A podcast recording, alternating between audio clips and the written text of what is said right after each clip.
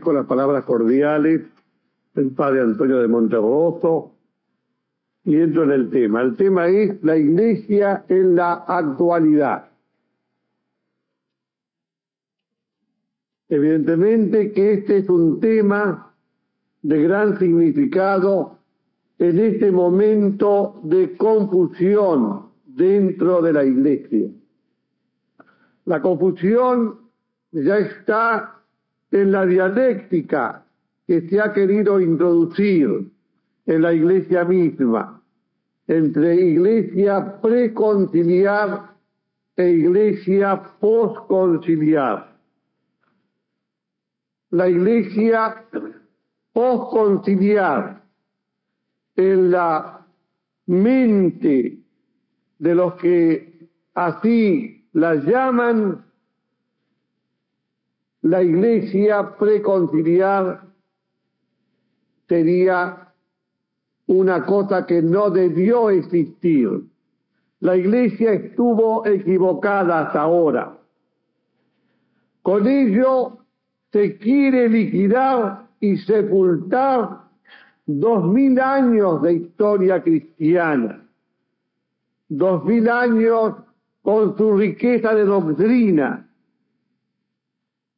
los padres, los doctores, Cristo mismo.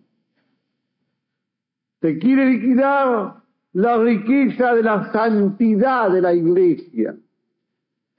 Santos mártires, confesores, vírgenes, casados, en todas las profesiones de la vida que la han santificado con las virtudes heroicas.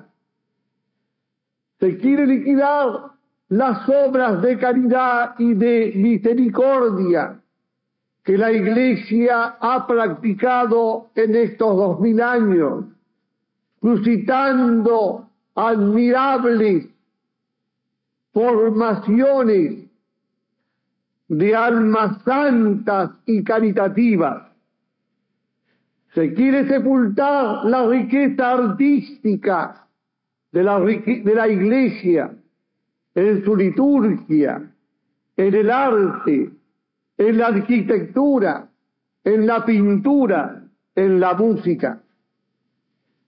Por esto, señores y señoras, hay que examinar el momento actual de la iglesia. Primero, en los planes de los hombres y luego en el plan de Dios.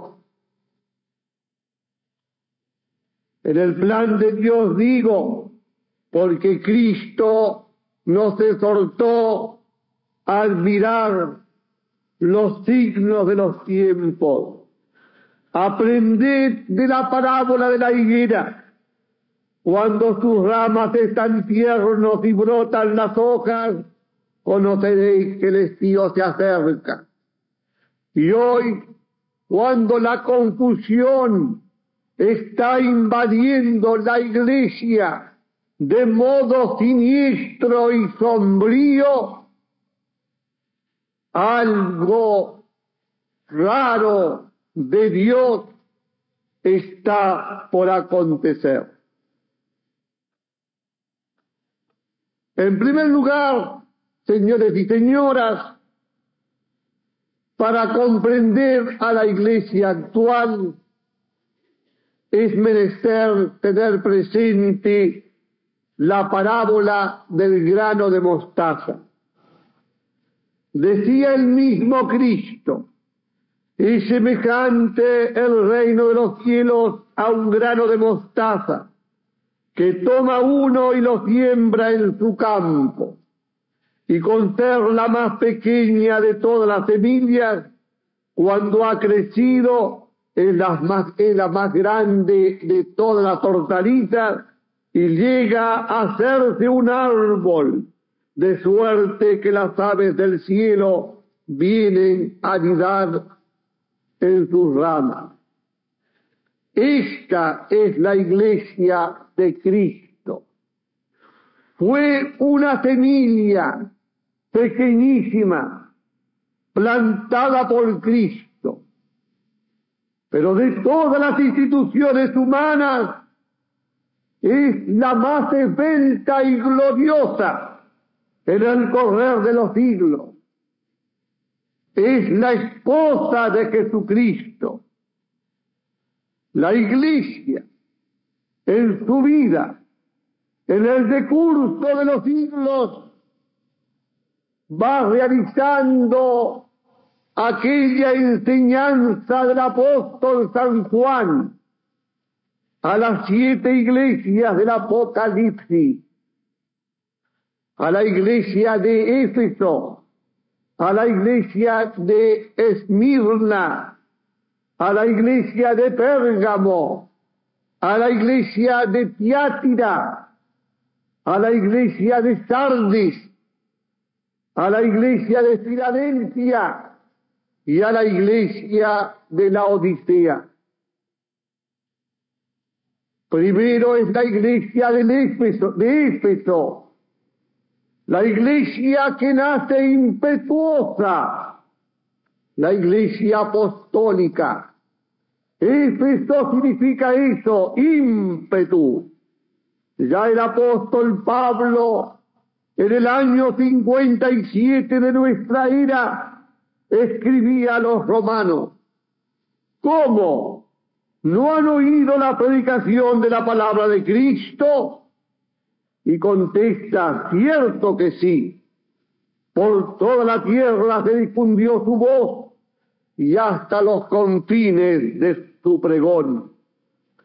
Todo el mundo romano y el griego y el bárbaro se enteró de la persona de Cristo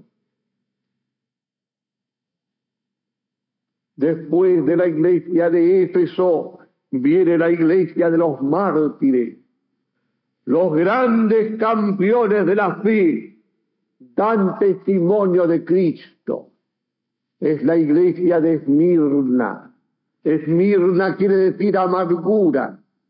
Con la amargura de sus sufrimientos testimonian que Cristo es Dios y el gran obispo San Ignacio, siendo llevado allá al final del siglo I en cadena de Antioquía a Roma para ser entregado a las fieras, podía exclamar, oh bestias saludables que están preparadas para mí, ¿cuándo vendrán? ¿Cuándo serán lanzadas? ¿Cuándo le será concedido gozarse con mis carnes? Soy trigo de Cristo.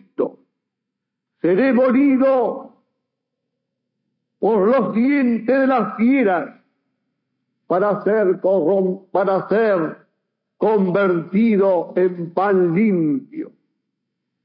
Y el esplendor de la iglesia de los mártires que duró desde la pasión del Señor hasta el año 300 de nuestra era, fue grande y glorioso, no sólo por la sangre derramada, sino por la sangre derramada en honor de Jesucristo, Salvador de los hombres, primer mártir de la fe cristiana, fue una sangre salvadora de la humanidad.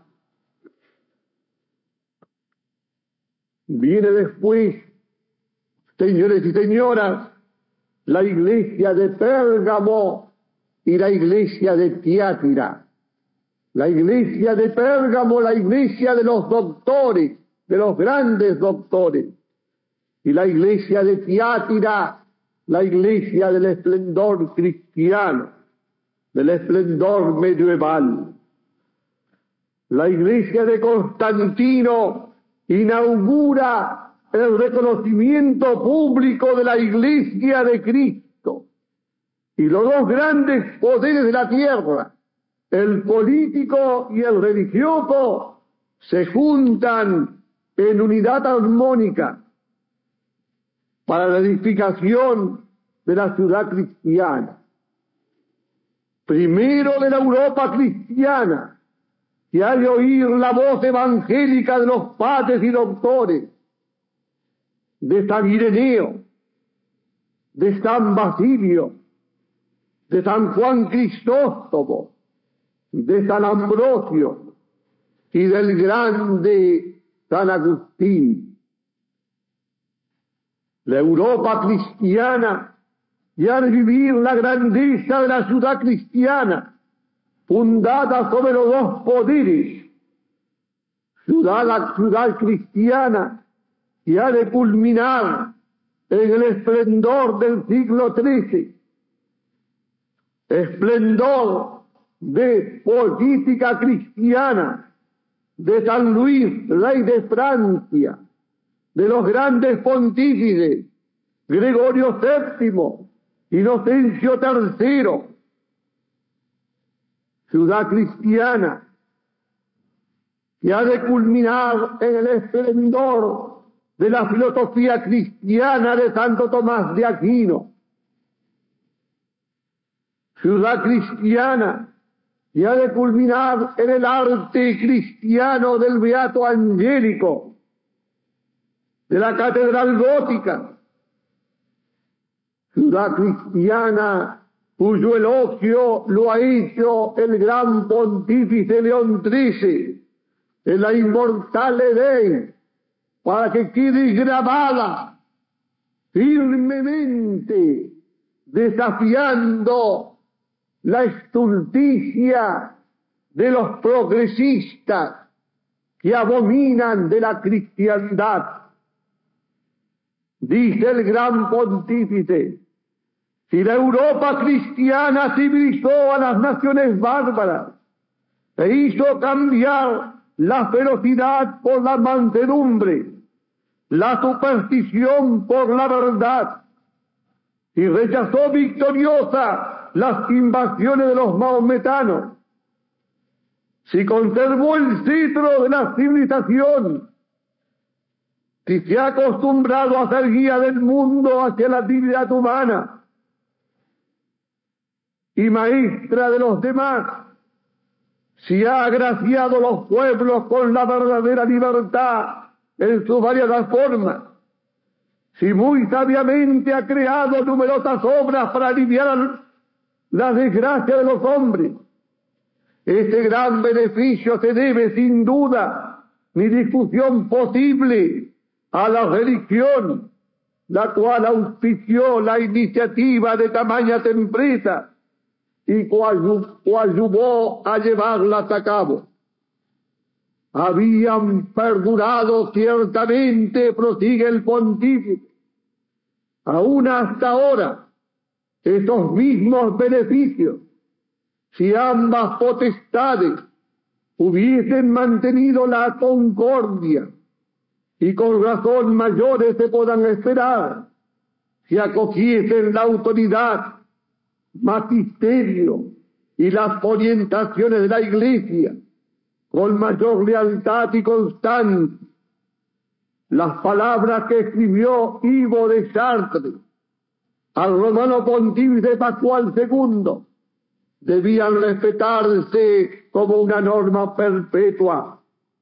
Cuando el poder civil y el sacerdocio viven en buena armonía, el mundo está bien gobernado y la iglesia florece y prospera. Pero cuando están en discordia, no solo no prosperan las cotas pequeñas, sino que también las mismas cotas grandes decaen miserablemente. La cristiandad, en la armonía del sacerdocio y del imperio, se prolongó durante mil años, desde la época de Constantino y Carlos Magno hasta la revolución moderna. Revolución emprendida por los enemigos de la iglesia contra el orden cristiano. Revolución moderna del renacimiento y de la reforma. en que el hombre ya no quiere ajustar su vida a la ley evangélica, sino a la de la pura razón y a la de la naturaleza. Revolución que llena los siglos XVI, XVII y XVIII. Revolución del hombre. Revolución por la exaltación del hombre contra Dios. Humanismo contra cristocentrismo. Luego la revolución moderna del capitalismo liberal. La iglesia de Sardes. Sardes es el lugar donde nació Cristo, el hombre famoso por sus riquezas y por la acumulación del oro del mundo pagano revolución moderna del capitalismo liberal, en que el hombre no quiere ajustarse a la ley de la simple razón, sino a la del instinto, de la pura libertad y de la avaricia, la acumulación de riqueza.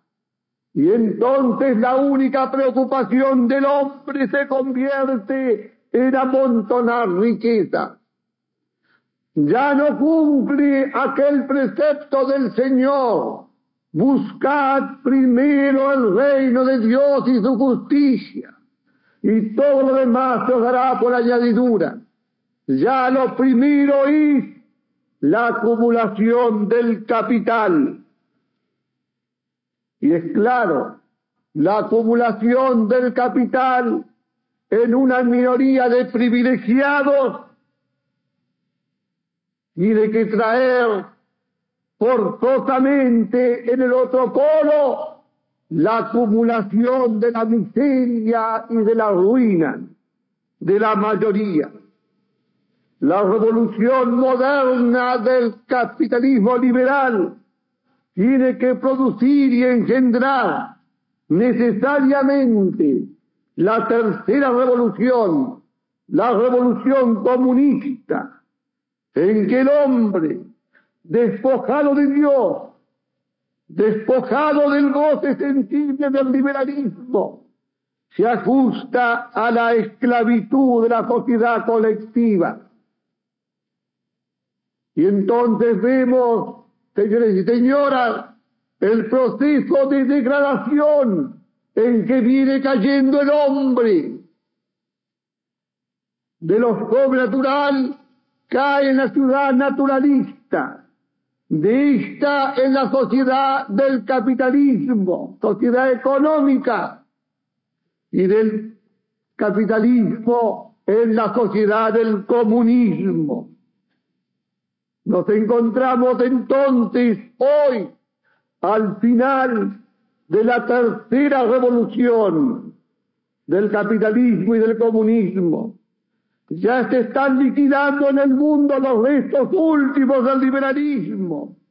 Y se está entrando resueltamente en la esclavitud de la sociedad máquina, la sociedad tecnocrática de funcionamiento perfecto, en que cada hombre tendrá su dosis de trabajo, su dosis de placer, su dosis de cultura. Y en lo religioso, en lo cultural, en lo político, en lo económico, se ajustará al funcionamiento perfecto de un mecanismo de relojería. En la sociedad de hoy, que está acondicionando al hombre en todos los aspectos y sobre todo en el aspecto psicotécnico. Se está cumpliendo una gran función de lavado de cerebro a través de los medios de comunicación para hacer del hombre un simple robot que reaccione automáticamente ante los estímulos que se le dan para nivelar el pensamiento del hombre, los sentimientos del hombre. La sociedad máquina, la cristiandad, es decir, el mundo humano bajo Cristo, habrá quedado entonces totalmente liquidado y el mundo vivirá una sociedad perfecta con la perfección de un mecanismo. Pero el hombre se habrá convertido en un robot. Seguirá llamándose libre, pero nunca habrá sido tan esclavo. Hasta aquí Señores y señoras, el desarrollo del mundo. Primero la iglesia floreciendo, luego la iglesia sometida. Pero ahora, en estos momentos, la lucha que los enemigos han llevado contra el mundo cristiano, contra la cristiandad, para crear la ciudad naturalista de los siglos XVI, XVII y XVIII, para crear la ciudad liberal del siglo XIX y la ciudad comunista del siglo XX, ahora ya llevan los golpes contra la iglesia misma, desde dentro de la iglesia. Este es el significado del actual progresismo, de la iglesia progresista, de lo que está pasando con este fenómeno de la iglesia progresista. Iglesia alentada por grandes teólogos, los teólogos publicitados, los Congar, los Wagner, los Silebec, los Castín, todos los teólogos que aparecen en los diarios publicitados por la propaganda.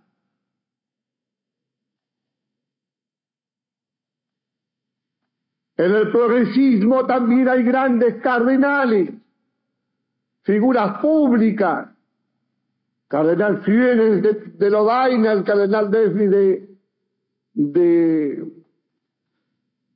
de Viena, Cardenal Vía, por supuesto, los enemigos de la Iglesia, la masonería y el comunismo han entrado dentro de la Iglesia y están empeñados en la destrucción de la Iglesia. En esta tarea están empeñados, vuelvo a repetir, altos cardenales, altos obispos, sacerdotes eminentes, teólogos de renombre y laicos encumbrados. La lucha se lleva en todos los frentes y con todas las armas. Se trata de liquidar a la iglesia. En el frente doctrinario no hay verdad católica que hoy se mantenga en pie. Se dice que ya el pecado no existe, que el pecado original no existe, que Adán y Eva no existieron y que el hombre viene por una evolución continua desde una materia primigenia, viene ascendiendo cada vez a estados más altos de conciencia y perfección. Telar de Jardín, el vocero de este progresismo evolucionista, está de moda, como ustedes saben.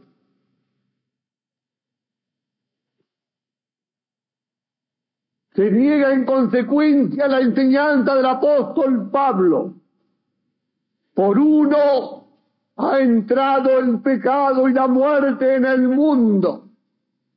Por uno, Cristo, entra la gracia y la vida. Al atacar el pecado original, se atacan todos los dogmas católicos. Porque si el hombre no nace pecador y no viene pecador al mundo, ya no necesita salvación. Cristo está de más. No hay un redentor. Y estos teólogos cuestionan la persona de Cristo, cuestionan la encarnación, cuestionan la resurrección, con la famosa teoría de Bullman de que todo es mito, los milagros son mitos, las figuras de la escritura son mitos, las parábolas son mitos, la resurrección de Cristo es otro mito. Se cuestiona la persona adorable de Cristo. Se cuestiona a la Virgen Madre. Se la despoja de sus privilegios, de su virginidad, de su concepción inmaculada, de su gloriosa asunción. Y esto no algún teólogo aislado, sino muchos teólogos. Y esa enseñanza después se repite en los seminarios, en las casas de formación. Esa enseñanza la repite el catecismo holandés, el catecismo francés, que fue aprobado por 104 obispos contra uno. Al no haber pecado, no tienen razón de ser los sacramentos. No hace falta entonces bautizar a los niños. No hace falta el sacramento del perdón, la penitencia. Y hay sacerdotes que aconsejan a la gente que no se confiese, que la fornicación no es pecado, que la masturbación no es pecado. Se cuestiona la Eucaristía, la transustanciación, o sea, el cambio de sustancia del pan en el cuerpo de Cristo y el cambio de sustancia del vino en la sangre de Cristo. La Santa Misa no es el sacrificio de Cristo, sino una cena litúrgica que cada vez se acerca más a un espectáculo o a un, o a un show. Esta es la situación de la iglesia. Y para que no crean que estoy exagerando el 31 de marzo del 77, el Time de Nueva, de Nueva York relataba así algunos de los errores que circulan hoy en la iglesia. Muchos teólogos holandeses sostienen que la perpetua virginidad de María es un mito. Es más moderno, te dice creer que Cristo era hijo de María y de José. El teólogo dominico Eduardo Schilebeck, perito en el segundo concilio vaticano, propone que la resurrección de Cristo no puede ser la recomposición física de su cuerpo, sino una especie de manifestación espiritual. Gusta más creer que la resurrección ha sido el impacto de la personalidad de Cristo sobre sus discípulos y su presencia en los corazones de los cristianos. Claro que al negar un dogma tan fundamental, como dice San Pablo, si no creemos que Cristo resucitó, vana es nuestra fe ¿En qué creemos entonces? Teólogos holandeses rechazan el pecado original como un estigma espiritual heredado y dicen que hay que mirarlo en cambio como expresión simbólica de que la humanidad es pecadora y que el mundo es imperfecto. Por esta razón estos pensadores cuestionan la necesidad del bautismo para los chicos. Decir que un ser humano está condenado o nace condenado continúan. Es un sinsentido. Añade el teólogo laico Daniel de Lange, secretario de la, del Centro Ecuménico de, de Holanda. Cielo e infierno, dice el, el teólogo dominico William van der Mar. Esto no nos preocupa para nada. Al mismo tiempo, señores y señores, que se cuestiona la doctrina, los dogmas fundamentales de la Iglesia. Y alienta la corrupción de costumbres. Hasta ahora la castidad y la virginidad era un florón de la Iglesia Católica. El celibato en los sacerdotes, la virginidad en las religiosas. Todo esto hoy se cuestiona. Y se ve a los sacerdotes movilizándose para la supresión del celibato. Y a las religiosas movilizándose para introducir lo sexual en los conventos. Y ya Freud entra en la iglesia como un santo padre y regula la doctrina sexual de seminaristas, religiosos y clérigos. Está el famoso caso de Cuernavaca, de todo un monasterio de benedictinos, donde entró el psicoanálisis de Freud Claro, así acabó todo esto. Y Le Mercier ha acabado contrayendo matrimonio y celebrando el matrimonio en Cuernavaca mismo. Se sostiene que lo que importa hoy es el amor. El amor es la razón de ser de la vida del matrimonio. Claro, qué amor, cualquier amor y sobre todo el amor más inferior, el amor puramente carnal. Si la razón de ser del matrimonio es el amor, se justifica entonces la contraconcepción, que es una carga y es un peso. Se justifica el divorcio, porque al cabo de cierto tiempo las parejas pueden cansarse de amarse. Se justifica el homosexualismo, porque hay hombres que no encuentran el amor en otros, en las mujeres, sino en otros hombres. Y hay mujeres que no encuentran el amor sino en otras mujeres. Y esto que parece una ocurrencia ha sido enseñado públicamente por un dominico, el padre Cowen, un teólogo que lo ha propagado en Lovaina a través de la radio y de la televisión y que llega a decir esto textual que voy a leer ahora, tomado de la revista Il Borghese, del 20 de abril del 67. Hoy es necesario un nuevo, una nueva actitud, aunque todavía no ha sido aceptada por la Iglesia. Creo que muchos teólogos y muchos fieles quisieran cumplir un paso más.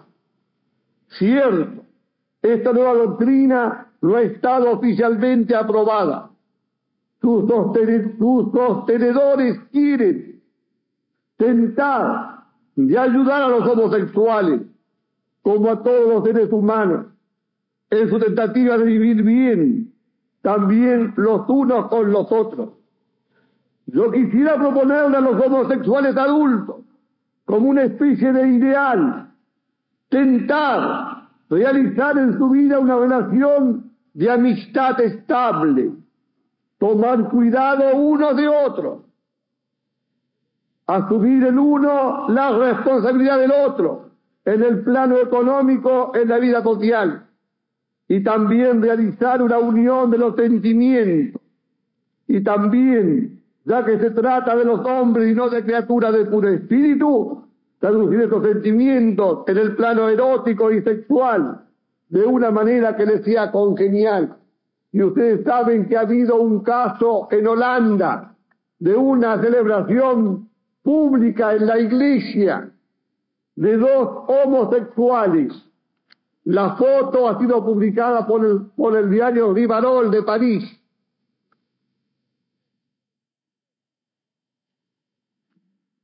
uno queda estupefacto que un teólogo, invocando la teología, hoy la teología sirve para todo, menos para ponernos en comunicación con Dios, pueda proferir estas aberraciones y proferirlas públicamente sin que nadie lo llame al orden.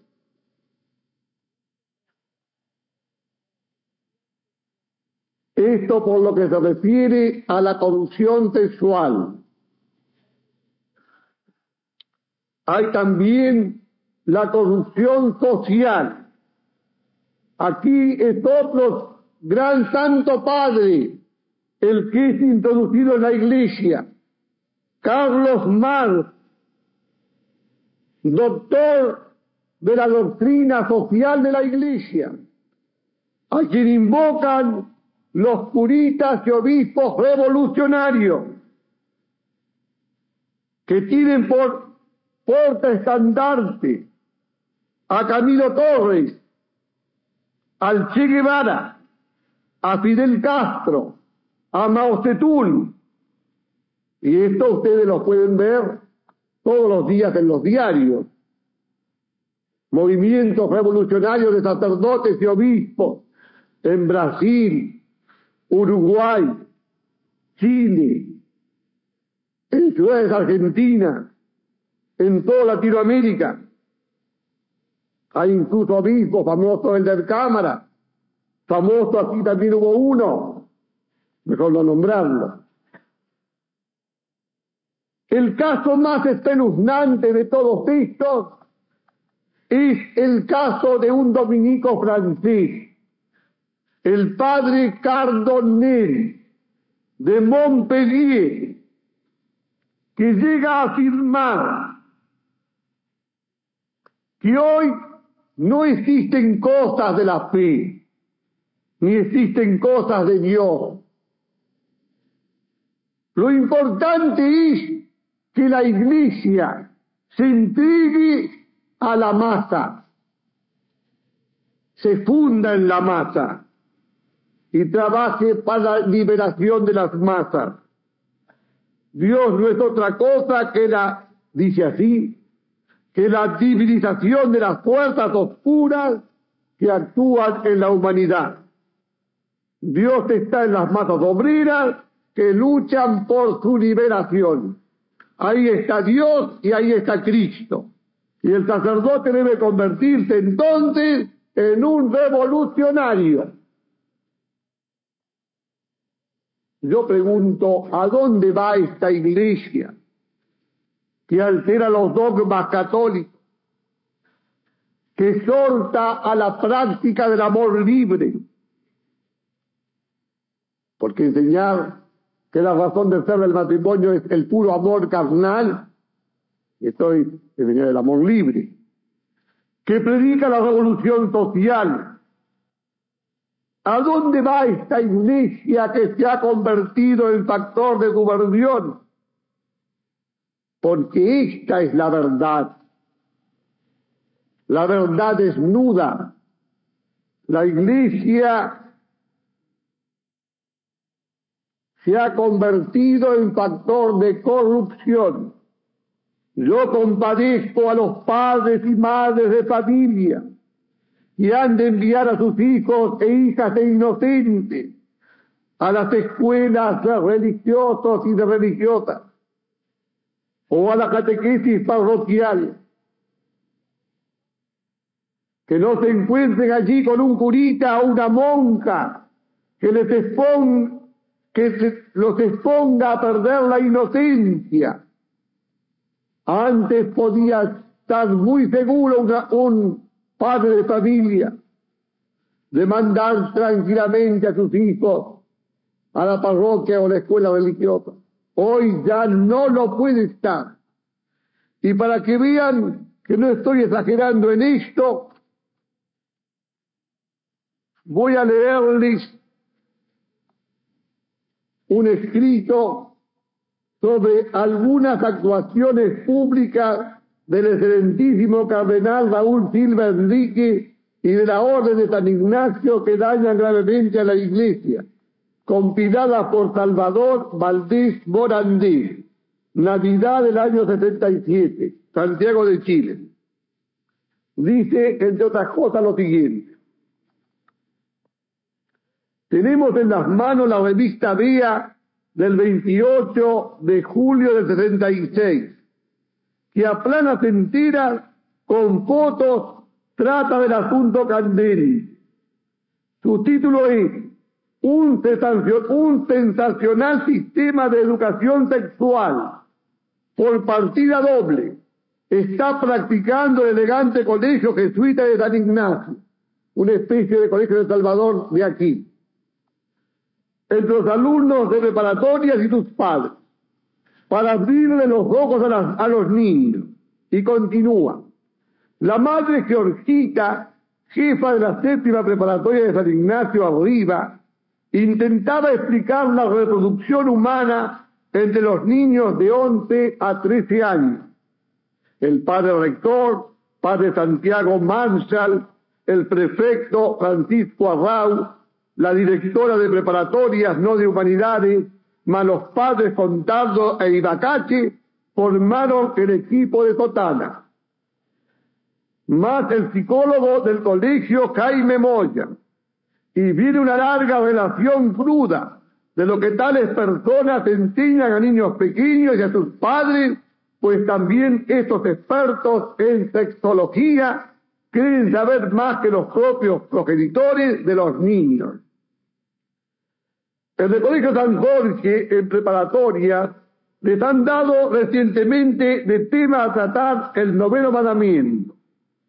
Uno de los niños, más despierto, pintó, pues ha de ser con dibujo la enseñanza sexual, una pareja en la cama y un tercero mirándola por la ventana. Así les enseñan que no deben desear la mujer del prójimo. Por cierto que la prostitución es el favorito en las enseñanzas de los colegios congregacionistas de la capital. Las religiosas de colegios en Yandar han debatido en foros de padres, madres, monjas y educandas que es preferible ejercer las relaciones sexuales antes o después del matrimonio. Y otros temas semejantes o peores trajeron las reacciones naturales los progenitores, más los comentarios que solo ignoran los componentes de la jerarquía católica. En la revista Mensaje, que es el, órgano oficial de los jesuitas de Santiago de Chile, la cual financia sus gruesas pérdidas, el padre Gerardo Clapp, de la Compañía de Jesús, su director de ella, desde hace varios años, critica las películas de actualidad sin necesidad, se solaza en escenas íntimas de pareja, en la cama, en forma propia de una normal. El dicho padre jesuita Clapp al formar parte de un jurado para premiar las mejores películas en concursos de Ercilla, enumera 10 y casi todas sobre temas sexuales y escandalosos según clasificación de la acción católica. Esto es para demostrar que un padre y, una madre de familia no puede enviar sino con grandes escrúpulos sus chicos a las escuelas y a las parroquias católicas. Porque lo que pasa en Chile también está pasando aquí en muchas partes. ¿A dónde va la iglesia? Que se ha convertido en un factor de subversión. Se va a un cristianismo acomodado a un mundo que proclama la muerte de Dios. O sea, Dios ha muerto. Dios no existe. Y entonces hay que vivir la vida, incluso la vida cristiana, como si Dios no existiera y hubiera muerto. Ya no hay que creer en un Dios trascendente, de acuerdo al teólogo protestante Tillich, no hay que creer en un Dios sobrenatural, de acuerdo al teólogo protestante Bullman, no hay que creer en un Dios religioso, de acuerdo al teólogo Bonhoeffer.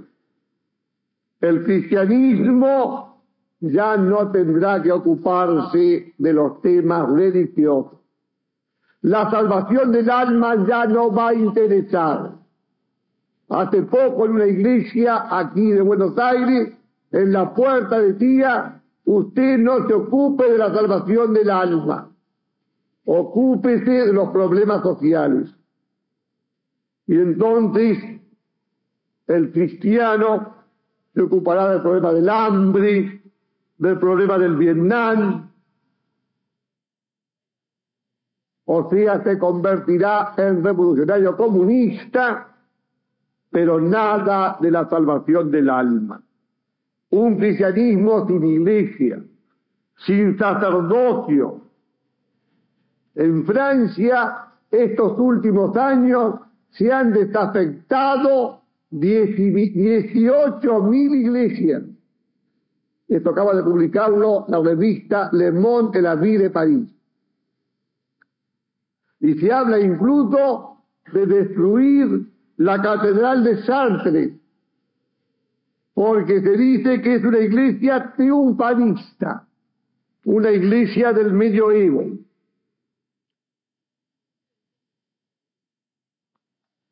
Todo este progresismo en la doctrina, en lo sexual, en lo social, todo este progresismo está potenciado por todos los medios de comunicación mundial. Lo vemos en el orden local. La revista Panorama, primera plana, confirmado, extra, análisis, selecciones, etcétera, etcétera, no hacen sino, no hacen sino potenciar al progresismo. Las mesas redondas de la televisión, la, de la radio, las organizaciones católicas, todo el aparato psicotécnico, todo está dando cuerda a esta iglesia progresista, a estos curitas que quieren hoy hacernos olvidar dos mil años de iglesia y meternos en la iglesia postconciliar.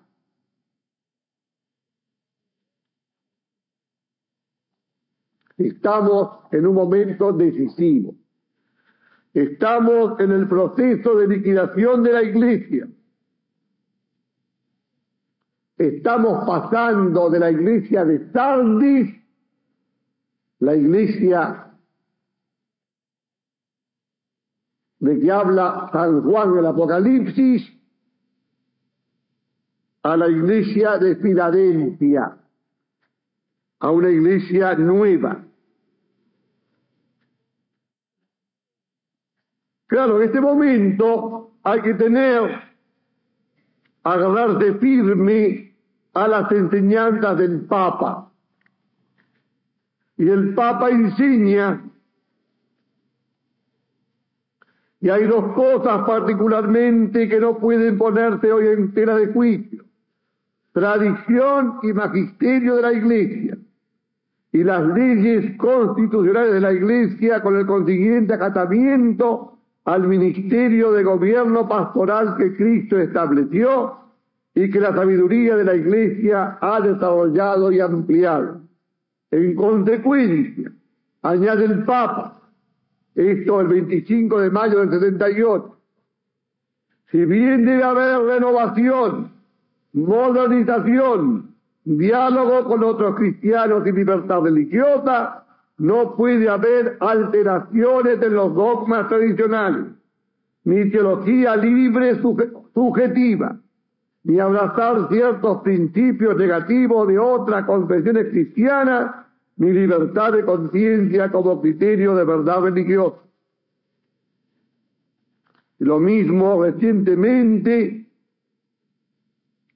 el 29 de junio cuando reafirmó la inmutabilidad de la doctrina y hizo ese credo ampliado en el cual ratifica las verdades esenciales de la Iglesia.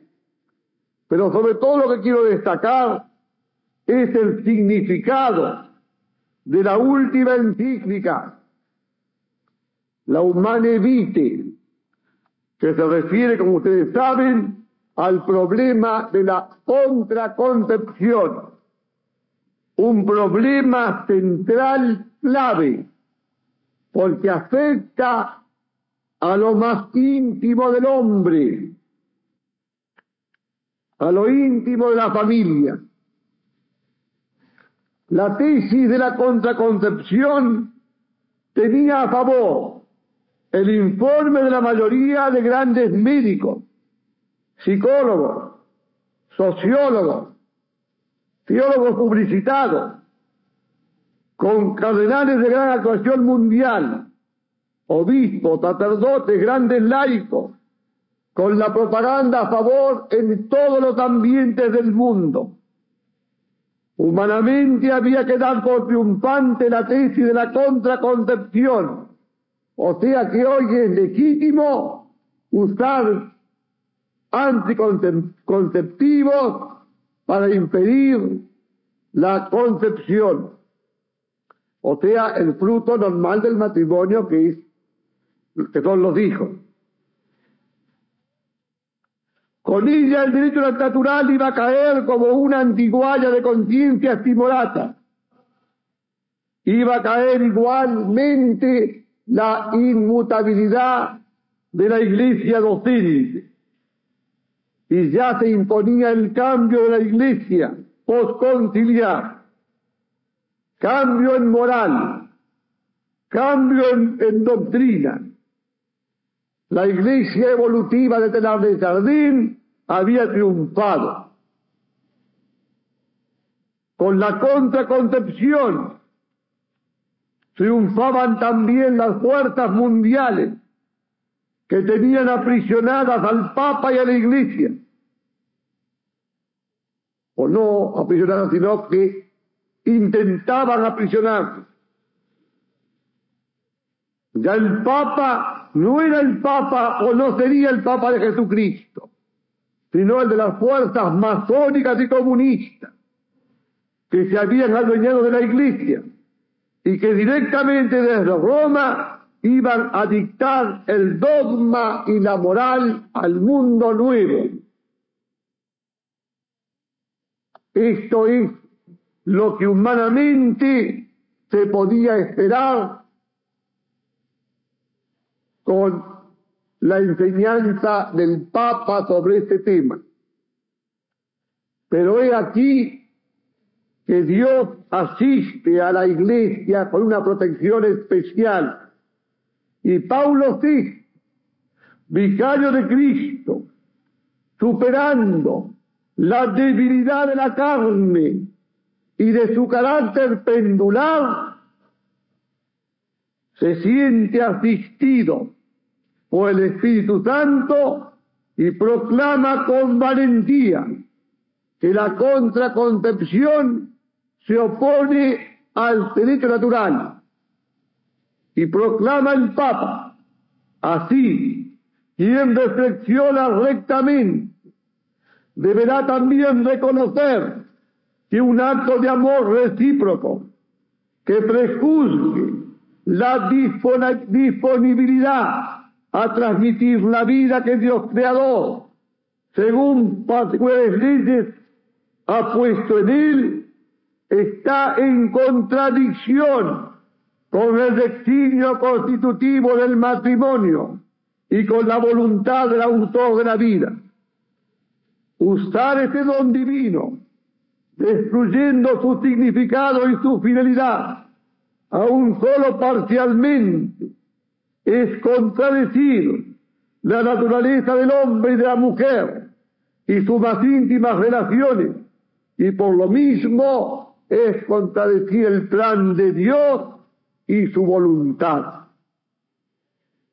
Con esta palabra del Papa, no solo queda dirimida la cuestión, sino que la Iglesia, la Iglesia católica, apostólica y romana, se levanta como signo de contradicción frente al mundo. Los intentos de los enemigos mundiales para aprisionar a Jesucristo y a su iglesia. Quedan rotos y desbaratados. El Papa es libre. Frente a las fuerzas mundiales. Y comienzan a llegar protestas a Roma, protestas de los teólogos modernos, los publicitados, Raskin, el gran teólogo suizo, Gregory Baum, que tuvo destacada actuación en la declaración a favor de los judíos, protesta de las grandes organizaciones mundiales, de la OEA y de UTAN, pero el cumplimiento de la ley moral, lejos de traer miseria y hambre, como proclama la OEA, ha de traer una disminución del egoísmo humano, causa de la miseria y del hambre. El, el hombre hoy está en condiciones tecnológicas para dar pan y vivienda a todos los seres que pueblan la tierra si no los da es por el egoísmo de unos pocos, que en su deseo de acumular impide la satisfacción de la mayoría. Hay que ir luego a la raíz del mal. La raíz está en el egoísmo. Y el egoísmo es lo que también está explicando todos los planteos de la contraconcepción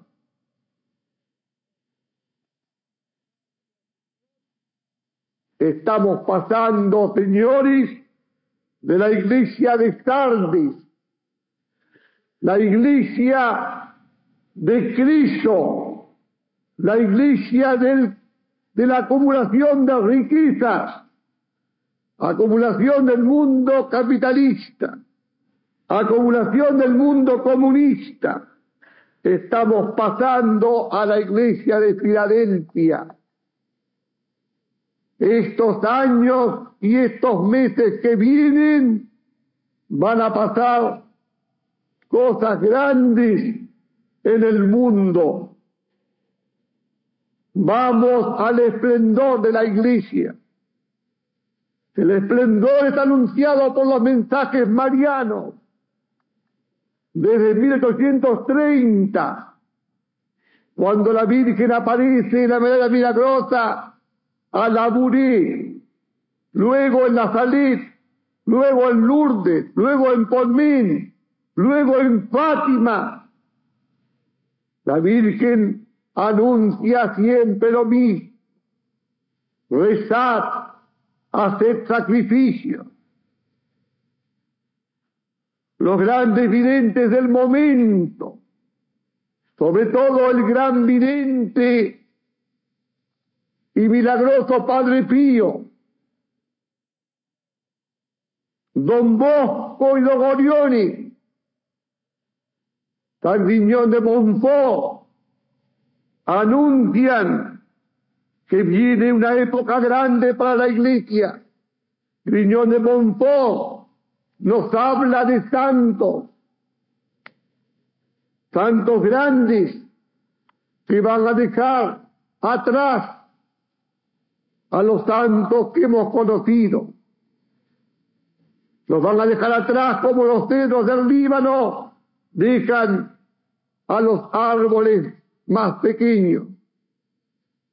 O sea, vendrá un momento de intensidad espiritual muy grande en el mundo, donde florecerá la santidad, la castidad, la virginidad y las grandes virtudes y el heroísmo del cual ha dado muestra la iglesia en todos los tiempos. Hoy la iglesia está reducida al silencio. Hablo de la iglesia verdadera, la iglesia tradicional, de todos los concilios, del concilio de Nicena hasta el concilio Vaticano II. La iglesia tradicional está en silencio no puede hablar porque la publicidad la tiene ahogada. Algo grande está pasando porque recién el Espíritu Santo le ha dado fuerzas al Santo Padre para que desafíe la publicidad mundial y hable, y hable claro, exponiendo la doctrina de siempre de la Iglesia Católica. Para acabar, señores y señoras, voy a leer unas palabras de Dogorione, el santo de la caridad. Todavía no tanto oficialmente, pero un alma santísima. Dice Dogorione en uno de sus escritos, no seamos de esos catastróficos que creen que el mundo va a terminar mañana. La corrupción, el mal moral son grandes, es verdad, pero sostengo y creo firmemente que el último en vencer ha de ser Dios y que Dios vencerá empleando una misericordia infinita siempre ha vencido Dios a ti. Tendremos nuevos cielos y nueva tierra, la sociedad restaurada en Cristo.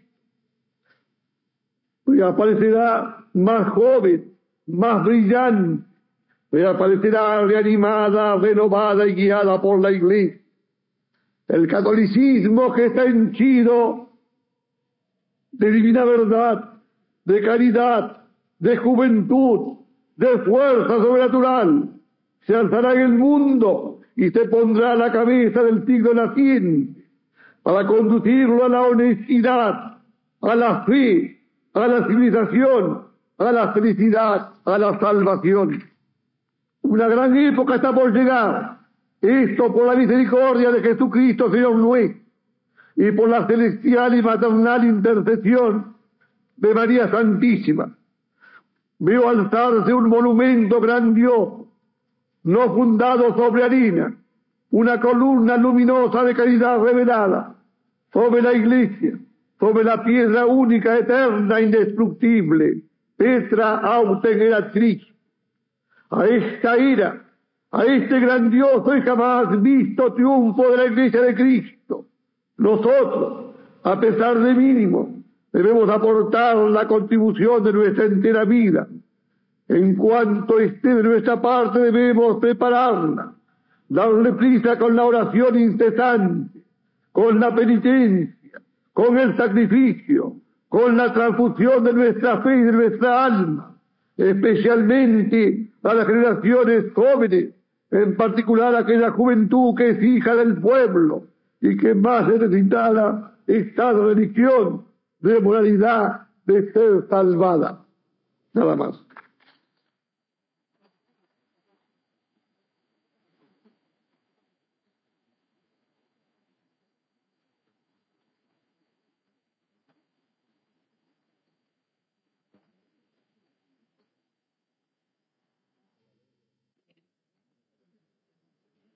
En el nombre del Padre, y del Hijo, y del Espíritu Santo. Amén. Hemos oído una conferencia tan hermosa, una conferencia que parecía una catástrofe, parecía un desastre, parecía que viéramos un terremoto que tiraba abajo todo el mundo pero concluyó con la palabra de la esperanza, algo más con la palabra de la fe. Un día los apóstoles iban navegando en el pequeño mar de Galilea y había una borrasca tremenda. La navecilla amenazaba de hundirse. Las olas daban cachetadas tremendas contra la lancha y Jesús dormía. Se le acercan los apóstoles, los sacuden, Maestro, perecimos. Y Jesús se pone de pie en la popa de la nave y exclama, hombres de poca fe, ¿por qué dudasteis? dudasteis? Y luego retó, increpavi, dio un reto, como si hablara a personas a los vientos y a la mar. Y les mandó de ponerse en calma. Enseguida, ese tranquilitas maño. Se hizo una bonanza grande. ¿Quién es este? Decían los hombres, sé que eran los peones de la nave, los remeros, por ejemplo, ¿Quién es este al cual obedecen las olas y los vientos? ¿Quién es este? Es aquel que dice yo soy, el eterno presente. No dice yo era, yo seré, yo soy, el ente, yo soy el eterno, delante del cual todo pasa.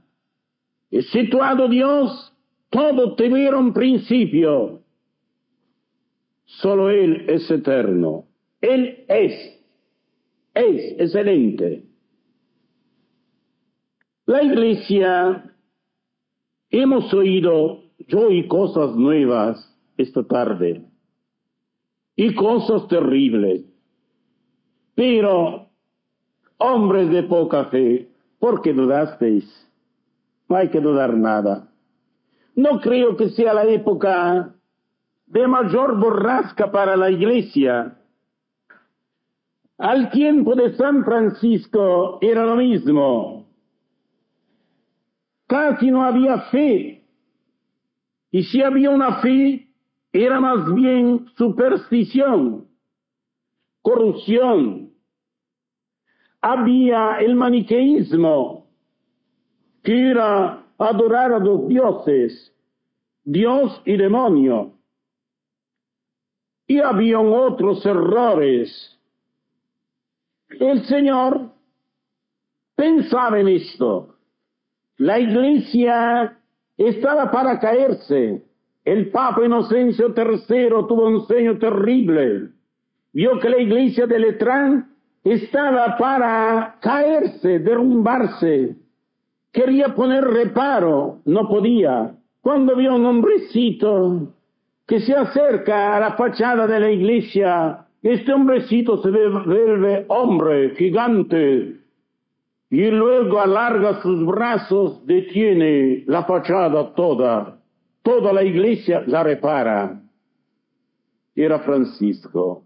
Y la iglesia, que está medida en las alabanzas, dice, Ecclesiam Christi reparas, la ventens torsos sustines.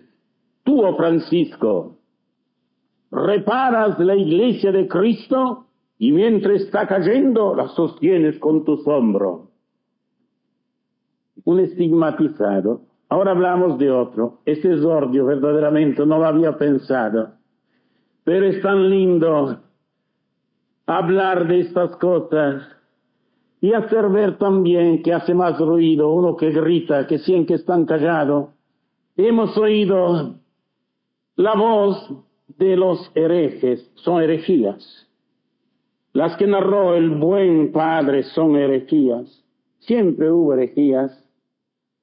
Ciertamente una tierra fecunda da menos hedor que un poquito de basura, aunque sea poca. Ciertamente que cuando el buen campesino aprovecha de esta basura, y se sirve de esta basura para fecundar el terreno, pueden producir flores. Ah, yo espero que también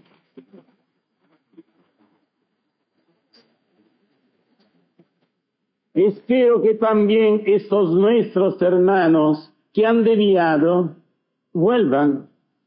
No, somos hermanos. No decimos en la mejor oración, Padre nuestro, es papá y es nuestro, luego somos hermanos. Recemos un poco por ellos que vuelvan a la conversión, sacerdotes y no sacerdotes, para que se conviertan y pronto. Dios te salve María, llena eres de gracia, el Señor es contigo, bendita tú eres entre todas las mujeres, y bendito es el fruto de tu vientre Jesús.